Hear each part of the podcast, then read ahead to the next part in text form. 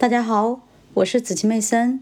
今天我将继续为大家阅读《投资者的未来》第六章：投资心中之心，首次公开发行股票。第八小节：创建者、风险投资家和投资银行家。电信行业的不幸遭遇。互联网被称为这个星球上有史以来最能创造财富的合法途径。对于内部人士，负责创造的创建者、负责融资的风险投资家以及负责销售股票的投资银行家来说，这种说法无疑是正确的。不过，在广大投资者将自己的资金倾注到科技类股票之中的同时，许多新上市公司的内部人士也正在市场上将手头的股份大肆出售。对于普通投资者而言，互联网也许是将他们的钱合法的，也许不那么合法，转移到别人口袋里的最有效途径。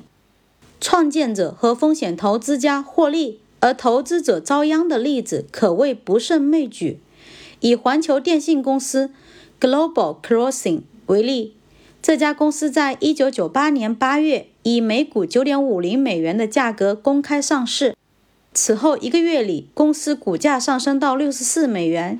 在其鼎盛的两千年二月，公司的市场价值超过了四百七十亿美元。不幸的是，对于继续持有股票的投资者而言，两千零二年一月该公司的破产让所有的价值都蒸发得一干二净。耐人寻味的是，许多内部人士却没有选择持有股票。公司的创建者和董事会主席加里·温尼克以及其他管理者均全身而退。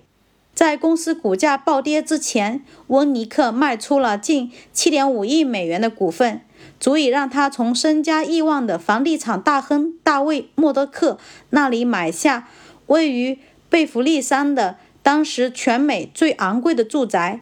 温尼克以出手阔绰而闻名，他的信条是。金钱如果不用来四处挥霍，就毫无意义。显然，温尼克没有把钱挥霍给那些外部持股者。环球电信董事会的另外六名成员，从 CFO 到副总裁，卖出了价值5.8亿美元的股票。不过，他们的收益和风险投资家比起来，就是小巫见大巫了。加拿大投资银行 CIBC 世界市场 （CIBC World Markets）。在公司开始沉没之前，跳上了救生艇。卖出的股份使这家投行将四千一百万美元的初始投资转换成惊人的十七亿美元。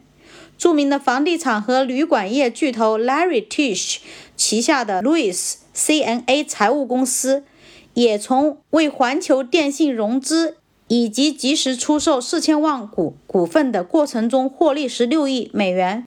环球电信公司仅仅是一个例子。内部人士从 GDS Uniface 获取十二亿美元，从网捷网络公司 Foundry Network 获取七亿美元。现在已经不存在的无线数据供应商 Mitchcom，其年收入从未超过一千八百五十万美元。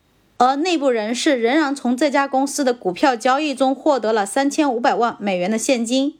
据《华尔街日报》的托马斯金融调查统计，电信业的内部人士在泡沫期间通过股票交易获取的现金数额超过一百四十二亿美元。